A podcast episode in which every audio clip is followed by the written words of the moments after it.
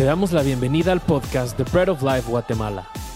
Estás escuchando el tema Gracia y Verdad de la serie Sublime Gracia. Sabemos que este mensaje será de bendición para tu vida y te dejamos con el pastor Esteban Marroquín. Quiero extender un poco más acerca de la forma en la que estamos viviendo y que Dios nos está llamando a vivir sobre esa gracia. Y la prédica del día de hoy se llama Viviendo bajo la gracia gracia y verdad. Así que vamos a ir al versículo base del día de hoy que se encuentra en Juan 1 del 14 al 17 para variar un poco de Juan y no de Pablo, aunque hemos estado hablando mucho de Pablo en las últimas semanas. Y Juan igual de una manera igual de profunda que Pablo, él dice estas palabras y él dice que el verbo se hizo hombre. La palabra de Dios se encarnó en la persona de Jesús y habitó entre nosotros. Y dice Juan, y hemos contemplado su gloria, la gloria que corresponde al Hijo primogénito o unigénito del Padre, lleno de gracia y verdad. Y dice Juan el Bautista, yo tengo testimonio de él y ahora a mí, porque existía antes que yo.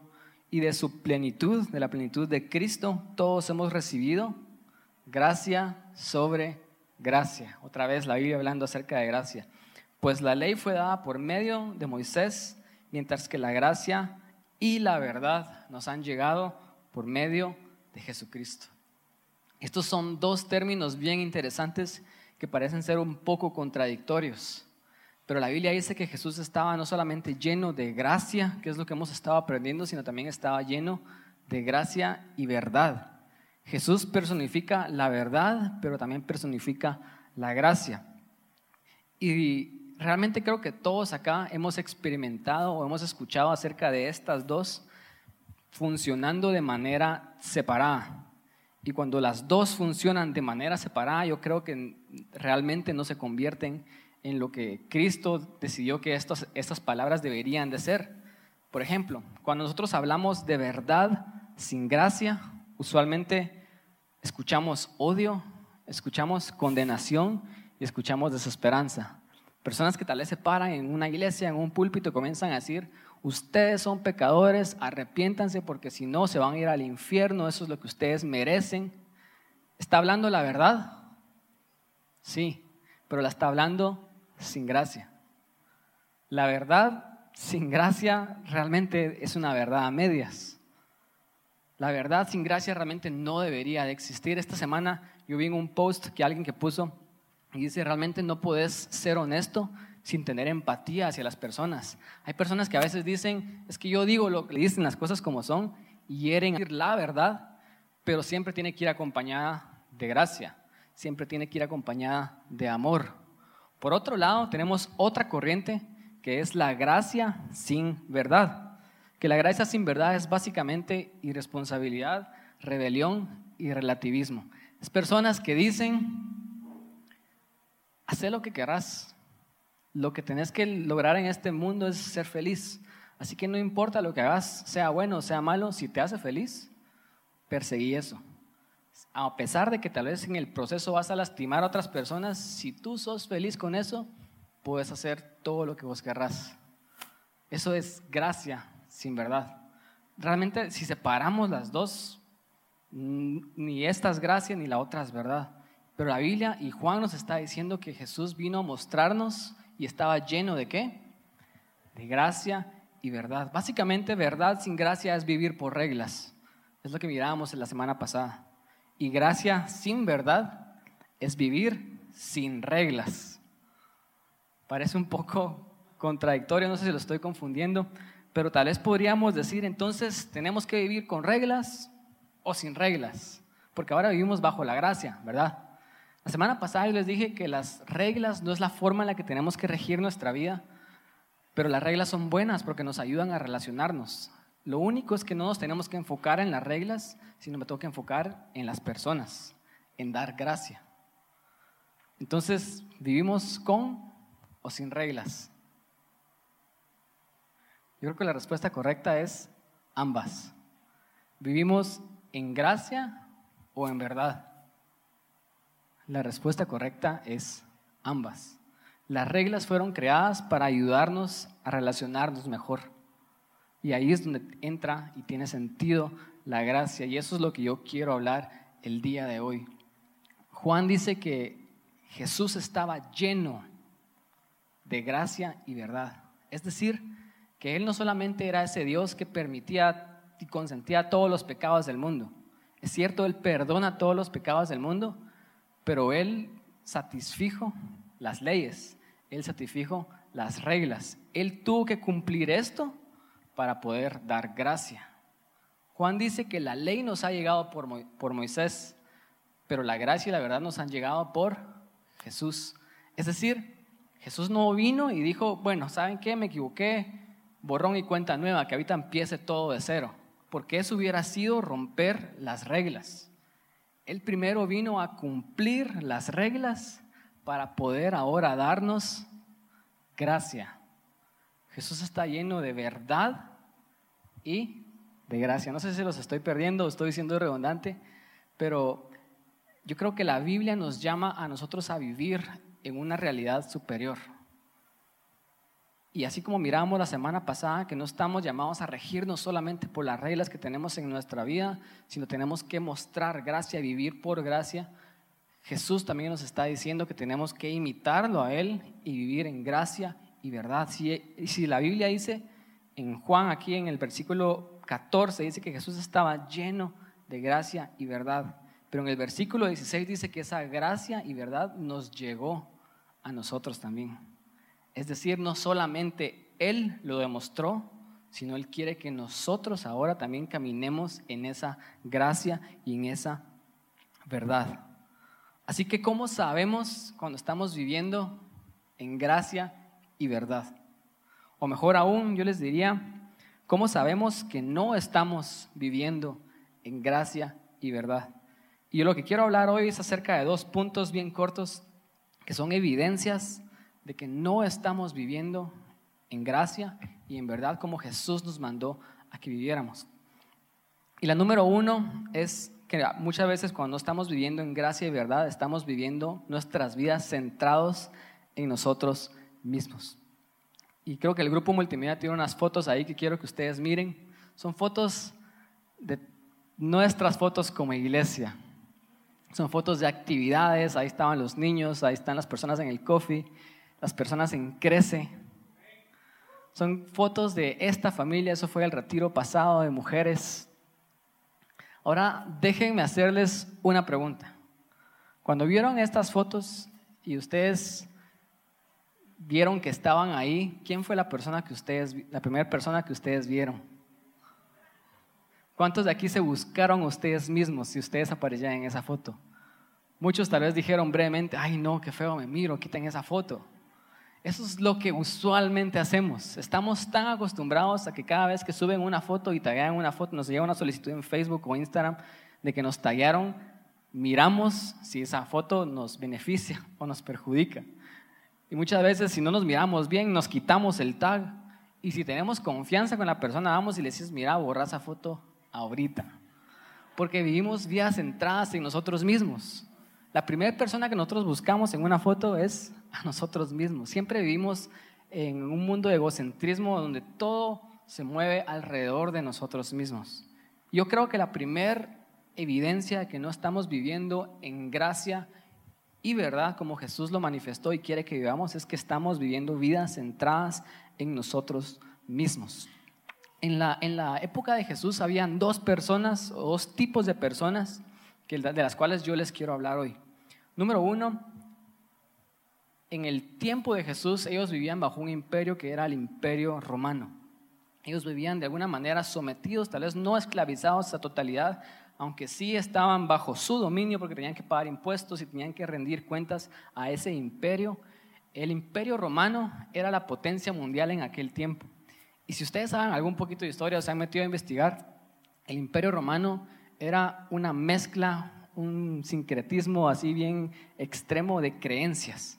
Es decir, ellos comenzaron a adaptar y creían en un, tenían un montón de religiones, tenían un montón de dioses porque se habían mezclado tantas culturas dentro de su imperio y se habían extendido tanto que ellos no tenían una sola religión, ellos no tenían una sola creencia, Si ustedes buscan en Wikipedia, porque yo lo hice esta semana para prepararme para esta prédica, ellos creían en muchísimos dioses que ellos iban adoptando en el transcurso cuando iban agregando culturas y más culturas dentro de su propio imperio. Entonces ellos tenían algún tipo de vida donde ellos solo vivían en gracia, pero sin verdad. Ellos decían, mira, puedes creer lo que vos querrás, con tal de que te haga feliz a ti mismo, lo puedes hacer. obviamente siempre y cuando no perjudique al imperio romano, ¿verdad? Pero ellos eran, por eso es que eran tan tolerantes, por ejemplo, con los fariseos o con, las, con la, la religiosidad judía y les permitían tener su culto, les permitían tener sus sinagogas y sus creencias, porque ellos decían, tenemos que respetar las creencias de otras personas y eso es cierto, pero a la vez ellos decían, todos los caminos llevan a Dios. Realmente no hay verdad. La verdad es la que ustedes decían en su corazón que es la verdad, así que persigan lo que los haga feliz. Persigan lo que con lo que ustedes se sientan mejor. Díganme, ¿no? Si esa es la creencia actual en el mundo. El mundo te dice, siempre y cuando te sientas bien, hacelo. No importan las consecuencias, no importa si estás o no estás mal, la verdad es relativa. La verdad es subjetiva a cada persona, entonces haz lo que vos querrás. Y esa ideología está centrada en nosotros mismos, en perseguir lo que yo quiero, en satisfacer mis necesidades, en satisfacer mis propios deseos. Tal vez muchas veces como cristianos decimos yo creo en Dios, pero aún así yo me sigo satisfaciendo a mí mismo. Yo persigo mis propios beneficios, yo percibo mis propios placeres. Y esa era la manera egoísta en la que funcionaba el imperio romano. Pero por otro lado, en los tiempos de Jesús tenemos a los fariseos. Los fariseos son personas que viven centrados en las reglas, en las leyes. Pero ellos quieren completar estas reglas, ellos quieren cumplirlas a cabalidad, porque las reglas creen ellos que los van a hacer mejores personas. Cuando yo empiece a cumplir las reglas, yo voy a ser perfecto. No sé si ustedes están viendo la relación de estas dos creencias. Parecen opuestas. Una viven sin reglas, otra viven con reglas, pero las dos nos guían a estar centrados en nosotros mismos. Porque cuando yo cumplo las reglas, yo me siento bien con mí mismo. Y eso es lo que pasaba con los fariseos, ¿o no? Ellos se creían superiores. Yo cumplo las reglas y tú no, entonces yo soy mejor que vos yo soy mejor que tú. O sea, yo estoy de alguna manera a través de mis reglas haciéndome una mejor persona. Y por el otro extremo, las personas que también vivían en, en esos tiempos, que creían en la misma religión que tenían los fariseos y que no podían cumplir las reglas, ¿cómo se sentían ellos? Inferiores, que eran todos los pecadores, eran los gentiles porque ellos también vivían centrados en reglas. La diferencia es que ellos no las podían cumplir. Entonces, los que sí las cumplían se creían superiores y mejores. Los que no las cumplían se, se sentían inferiores, pero seguían viviendo su vida alrededor de reglas. Es decir, esta es la manera en la que el mundo vive actualmente y la manera en la que la iglesia vive actualmente. El mundo dice, hacer lo que querrás, perseguir tus deseos, vivir de una manera egoísta. La iglesia dice, no, tenés que respetar las reglas. Y los que las respetamos nos creemos mejor que los que no las respetan. Y los que no las respetan se creen inferiores que los demás y se condenan y se llenan de culpa. Realmente vivir con reglas en el centro o vivir sin reglas en el centro, las dos formas nos llevan a vivir centrados en nosotros mismos. Pareciera como que son opuestos, pero vienen de la misma raíz. Ponernos a nosotros en el centro como que nosotros somos los dioses de nuestra propia vida. Díganme o no si esa era la idolatría con la que tanto luchaba Dios con el pueblo de Israel. El pueblo de Israel persiguiendo otros dioses para satisfacer sus deseos. El pueblo de Israel yendo por otros lados para satisfacer deseos egoístas. Y era Dios diciéndoles, dejen de ser idólatras. Y hoy en día no tenemos dioses físicos a los cuales adoramos, pero que los dioses son invisibles. Y uno de los dioses con los cuales adoramos hoy en día es el Dios de nosotros mismos. Nos ponemos en el centro. Son mis deseos antes que los deseos de los demás, o son mis reglas las que me hacen perfecto, o las que me hacen sentir que no valgo nada. Ambos extremos nos llevan a pensar en nosotros mismos. Y por eso es que Jesús estaba lleno de gracia y verdad. Porque si yo vivo mi vida centrado por reglas, yo tal vez voy a cumplir esas reglas por un par de semanas. Yo voy a seguir esa dieta que me puse a principio de año. Yo voy a seguir con las metas que nos pusimos a, principio de año y decir, estoy haciéndome mejor, estoy siendo una mejor persona, pero cuando caemos, cuando fallamos, nos damos cuenta que la perfección no es sostenible, porque nadie es perfecto. Y cuando comenzamos a cometer un montón de errores, nos damos cuenta de que no somos perfectos y nos vamos al otro lado. Pero la gracia nos permite que nosotros no nos enfoquemos en nosotros, sino nos enfoquemos en Jesús. Porque Él vino a cumplir las reglas. Él vino a cumplir la verdad. Él fue el hombre perfecto que nunca pecó. Pero Él lo hizo para que esa justicia fuera transferida a mí. Y eso me llena de esperanza. Porque la gracia no me enfoca en mí mismo, porque yo nunca puedo ser perfecto. La gracia me enfoca en la persona que logró la perfección por mí. La palabra dice que en Cristo Jesús somos justificados. ¿Qué es eso? Que en Cristo somos hechos justos. No porque ustedes sean perfectos o porque ustedes puedan cumplir las reglas, sino porque Jesús las cumplió. Y Jesús nos lleva y nos da esa justicia que tenemos hoy. Y lo que hizo Jesús, no sé si ustedes están persiguiendo la historia más grande, es de que Él cumplió la verdad para poder darnos gracia.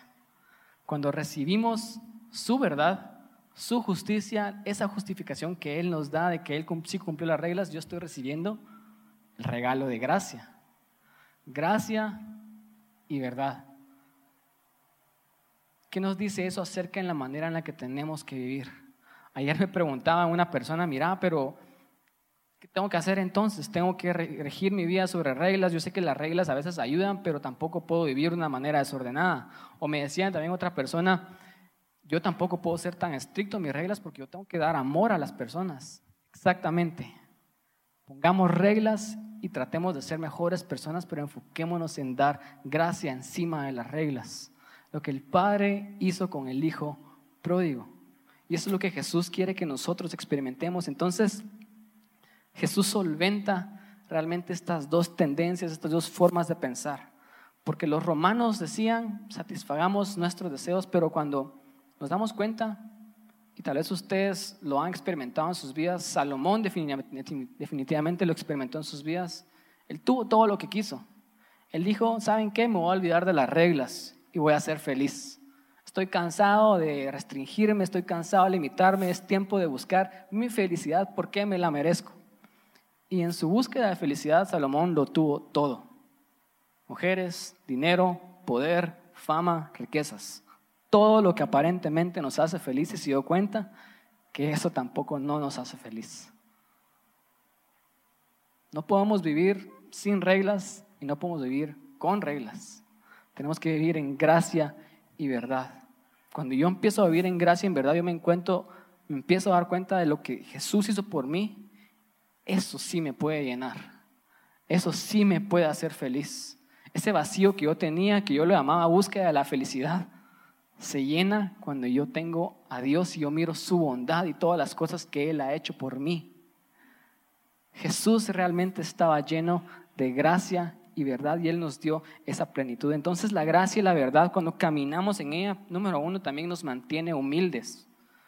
Me mantiene centrado en saber de que yo no soy la persona. Si yo recibí todas estas cosas y estas bendiciones de parte de Dios en mi vida, no es porque las merezca.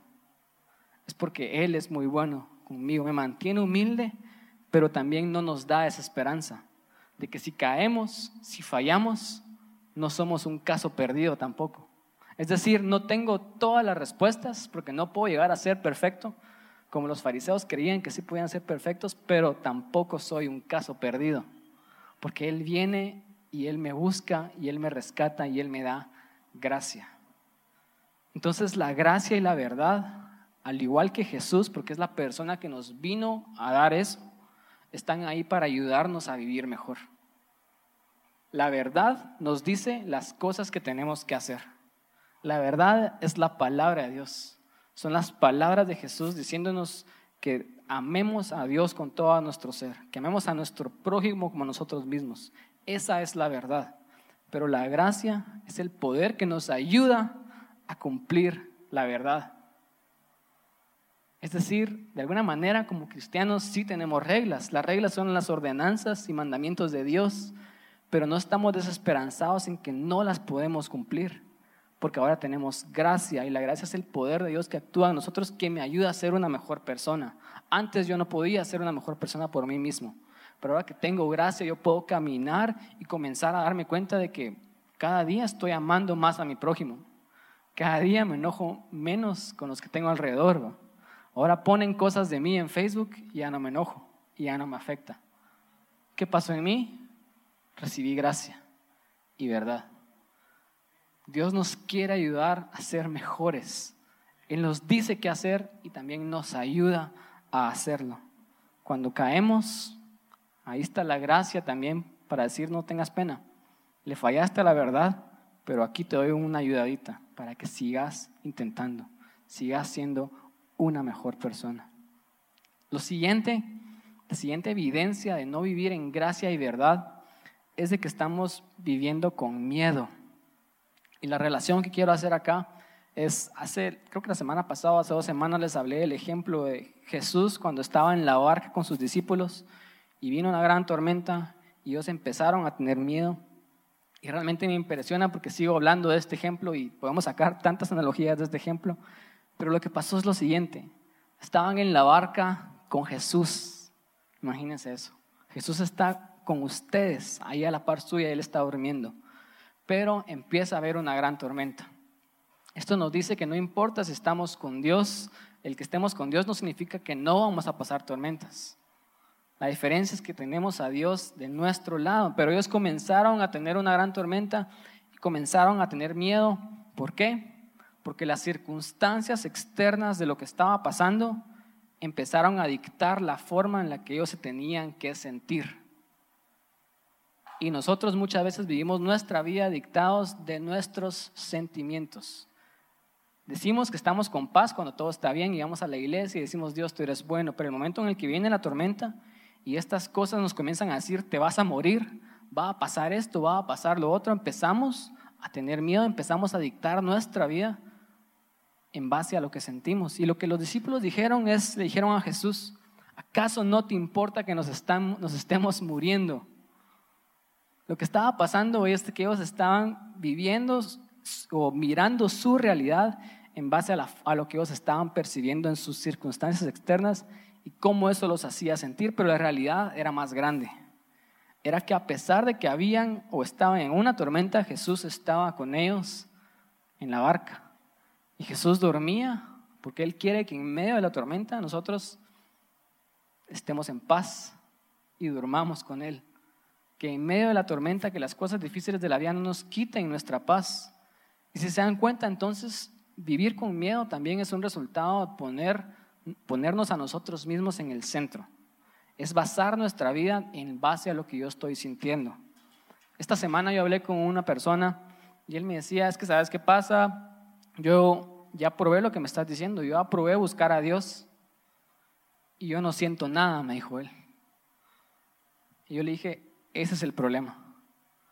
Porque si todos pudieran sentir a Dios, todos serían cristianos y todos creerían en Dios o no. Dios trasciende nuestros sentimientos. Es cierto, a veces Dios es tan bueno que nos deja sentirlo, nos deja experimentarlo, pero si yo baso mi vida, si siento o no siento a Dios, eso es una mentira, porque Dios sigue estando ahí en la barca, aunque yo no sienta que Él está ahí en la barca conmigo. Yo estoy basando mi vida en lo que estoy sintiendo. Si basáramos nuestra fe en nuestros sentimientos, realmente no sería fe. Porque si lo podemos ver o lo podemos sentir, no sería fe. Entonces, una evidencia de que no estamos caminando en gracia y verdad también es que estamos viviendo con miedo. Y déjenme preguntarles a todos aquí, ¿cuántos de aquí han tenido miedo alguna vez en sus vidas? Todos, tenemos miedo a cada momento, a cada instante. Salimos de la iglesia todos esperanzados de escuchar el mensaje y la palabra de Dios y al día siguiente, el lunes o ese mismo día, nos cae una mala noticia y otra vez el miedo. Porque nos estamos centrando en lo que estamos viendo. Nos estamos centrando en nosotros mismos, pero Jesús quiere que nos centremos en el hecho de que aún en medio de la tormenta, Él está ahí con nosotros. Y si Él está ahí con nosotros, vamos a estar bien. Y hablando de estos dos tipos de creencias que estaba hablando al principio de los romanos y los fariseos, los romanos dicen, yo quiero ser feliz, yo voy a perseguir lo que me haga feliz, yo voy a seguir mi corazón y no me importa si en el camino yo paso lastimando a un montón de personas porque lo que yo quiero es lograr mi felicidad. ¿Qué es esa mentalidad? Es vivir con miedo de que si yo no persigo la felicidad, yo voy a experimentar dolor. Es con miedo a sentir dolor en mi vida. Cuando Pablo decía, aún en medio de dolor, en medio de las afrentas, de las angustias, yo me gozo. Porque cuando soy débil, entonces yo soy fuerte. Es un estilo de vida centrado en nosotros mismos, pero la motivación de ese estilo de vida y perseguir esas cosas es que tengo miedo. Tengo miedo a experimentar dolor. Las personas muchas veces nos hieren y hacen cosas hacia nosotros, nos lastiman porque actúan con miedo. Si nosotros pudiéramos ver más allá de sus acciones, vamos a dar cuenta que hay una persona que está sentada llorando con miedo a estar sola, a estar solo, a experimentar dolor. Es una persona que está viviendo su vida centrado en sí mismo, basando su realidad en lo que siente internamente y no en la realidad más grande que Jesús está con nosotros. Por otro lado, los fariseos, su motivación también es vivir con miedo porque ellos tienen un sistema de creencias de reglas. Ellos persiguen las reglas porque las reglas nos dan o un beneficio o un castigo. Tengo miedo a no recibir lo que las reglas dicen que voy a recibir si las cumplo. O tengo miedo a ser castigado si no recibo o si no cumplo estas reglas. No sé si se dan cuenta ya sea que vivamos nuestras vidas como el mundo las vive o en religiosidad con reglas, vamos a estar viviendo con miedo siempre, con miedo a no ser feliz, a experimentar dolor, con miedo a no recibir los beneficios de las reglas o recibir el castigo si no cumplo las reglas. Pero ambas vías se centran en el miedo. Y es por eso que una y otra vez la Biblia nos dice, confíen en Dios. No tengan temor, confíen en Dios. La solución para el miedo es saber de que a pesar de las tormentas, Jesús está conmigo en la barca. Y si Él duerme, es porque yo voy a estar bien. Yo no tengo por qué vivir mi vida a base de temor. Comencemos a vivir nuestras vidas en gracia y verdad y dejemos el miedo. El miedo realmente yo creo que no nos permite vivir nuestra vida como Cristo quiere que la vivamos. Jesús dijo, yo he venido a que ustedes tengan vida y la tengan abundantemente. Esa es la voluntad de Dios para nosotros. Él no quiere que vivamos con miedo, pero el miedo nos impide que nosotros experimentemos esta vida abundante que Dios quiere para nosotros. Dios quiere que dejemos de buscar satisfacción en lugares que nosotros creemos que nos van a dar satisfacción, que dejemos de hacer cosas que tal vez para evitar el dolor las estamos buscando, vicios, ir a ciertas personas, ir a ciertos lugares, que dejemos de tratar de satisfacernos a nosotros mismos y dejemos de estar en esa búsqueda de la felicidad, porque la verdadera felicidad se encuentra en Dios. Él quiere que dejemos de vivir como los romanos y Él también quiere que dejemos de vivir con los fariseos, que dejemos de buscar nuestra aprobación en base a las reglas, si hago esto, si hago lo otro, voy a ser una mejor persona y por eso me voy a sentir mejor conmigo mismo y voy a ser feliz. Porque la verdad es de que en Cristo ya somos aceptos. Él ya nos aceptó, Él ya nos escogió, Él vino a morir por nosotros. Y con esto quiero terminar. No sé si ustedes han puesto atención a lo que estoy diciendo. a las dos corrientes de vida con las que el mundo actualmente vive. Pero yo estaba describiendo al hijo pródigo y al hermano mayor en la parábola de Lucas 15. El hijo menor vive sin reglas, creyendo que si persigue los placeres de este mundo, él va a ser feliz, sin saber que el irse lejos de la casa del Padre, lo único que va a traer a su vida es perdición y miseria. Y él no va a poder satisfacer nada en su vida. El hijo mayor vive en la casa, pero vive con reglas. Sus reglas lo alejaron del Padre. Sus reglas también lo alejaron de su familia y de las cosas que realmente importan. Él ahora llama a su hermano y dice, este es tu hijo. Es decir, este ya no es familia mía. Este tu hijo no se merece eso porque él vive basado en reglas. Y sus reglas también le impiden de disfrutar del amor del Padre. Los dos hijos, vías distintas, pero lejos del Padre. Con reglas y sin reglas, lejos del Padre. La voluntad de Dios es que regresemos a la casa, porque Él nos quiere mostrar gracia y verdad. Eso es lo que Él quiere hacer con nosotros. Uno busca satisfacerse y otro busca aprobación. Pero saben, en la historia, el Padre salió a buscar a los dos.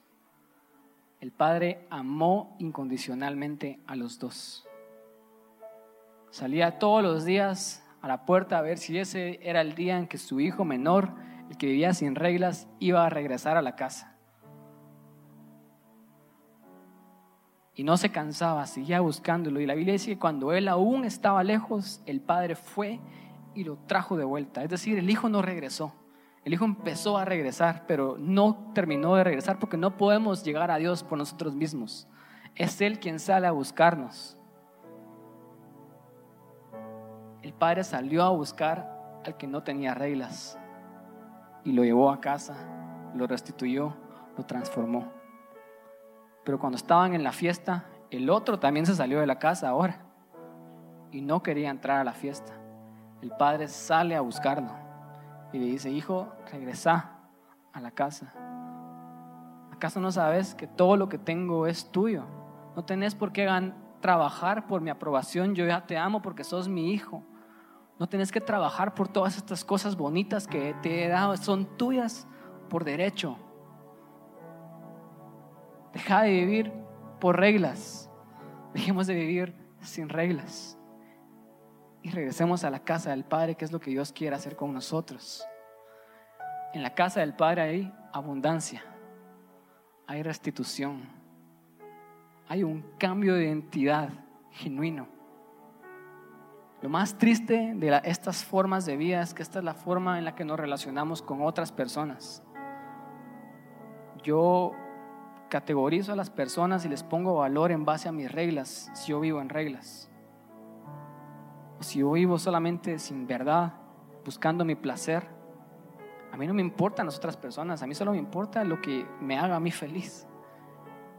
Y nos preguntamos por qué tenemos problemas en nuestras relaciones, por qué mis relaciones no funcionan, porque estás basando tu vida en ti mismo y estás viviendo con miedo, sin gracia y sin verdad.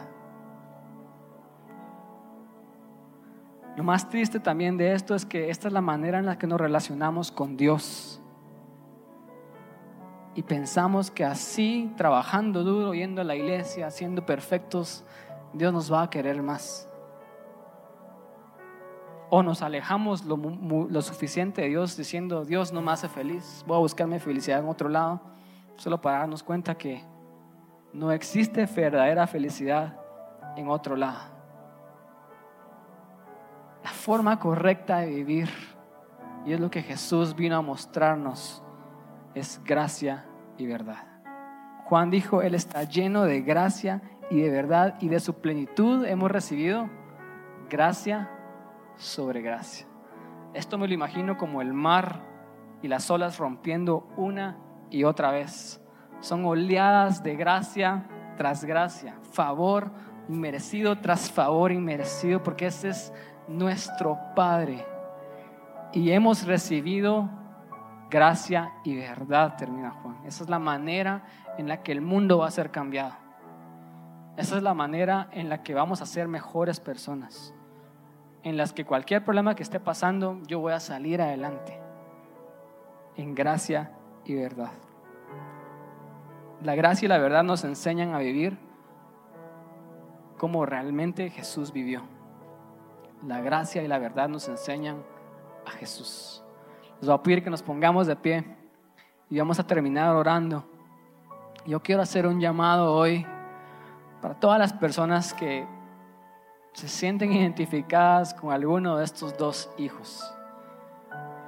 Ya sea que hemos estado lejos de Dios y hemos estado en una búsqueda interminable de saciar nuestras necesidades. Dios te está diciendo hoy, no vas a encontrar ninguna felicidad en las cosas de afuera. Lo único que te va a llenar, lo único que te va a saciar es mi amor. Yo quiero hacer un llamado también para las personas que han estado tratando de aprobarse a sí mismas y de ganarse el amor y afirmación de Dios. Y quiero decirles que Dios tampoco quiere que ustedes vivan de esa manera. Ustedes ya son hijos de Dios. Ustedes no pueden, no pueden hacer nada para que Dios los ame menos, ni pueden hacer nada para que Dios los ame más. Ustedes ya son aprobados y aceptos por Dios. Cierren sus ojos, vamos a orar. Si ustedes se sintieron identificados con una de estas personas y necesitan oraciones, voy a pedir que levanten su mano o que pasen al frente lo que ustedes se sientan motivados a hacer. Hoy dejen ahí sus manos levantadas, porque va a llegar alguien, un servidor, y va a empezar a ministrarlos, va a empezar a orar por ustedes. Pero hoy el Padre les está diciendo, mi casa no está lejos y mi gracia nunca termina. Hoy Dios les quiere demostrar una vez más su gracia, ese favor inmerecido que los va a transformar. Si ustedes miran a alguien con las manos levantadas, vayan y lloren por esa persona. Si has estado lejos de la casa del Padre, yo te quiero invitar a que repitas después de mí esta oración y le digas, Padre Santo, hoy me he dado cuenta, Dios, que he estado en una búsqueda de felicidad, he estado en una búsqueda interminable de llenarme a mí mismo y me he dado cuenta que nada de esto me va a llenar. Yo hoy me arrepiento y quiero regresar a tu casa, Dios. Quiero recibir ese amor que tú tienes preparado para mí.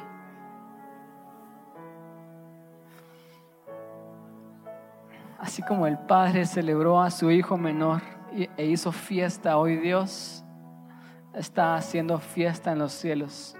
Si tú hiciste esa oración el día de hoy. Hoy hay fiesta en los cielos y celebramos. Si este mensaje ha sido bendición para tu vida y necesitas oración, puedes escribirnos en nuestras redes sociales o en breadoflife.com.gt.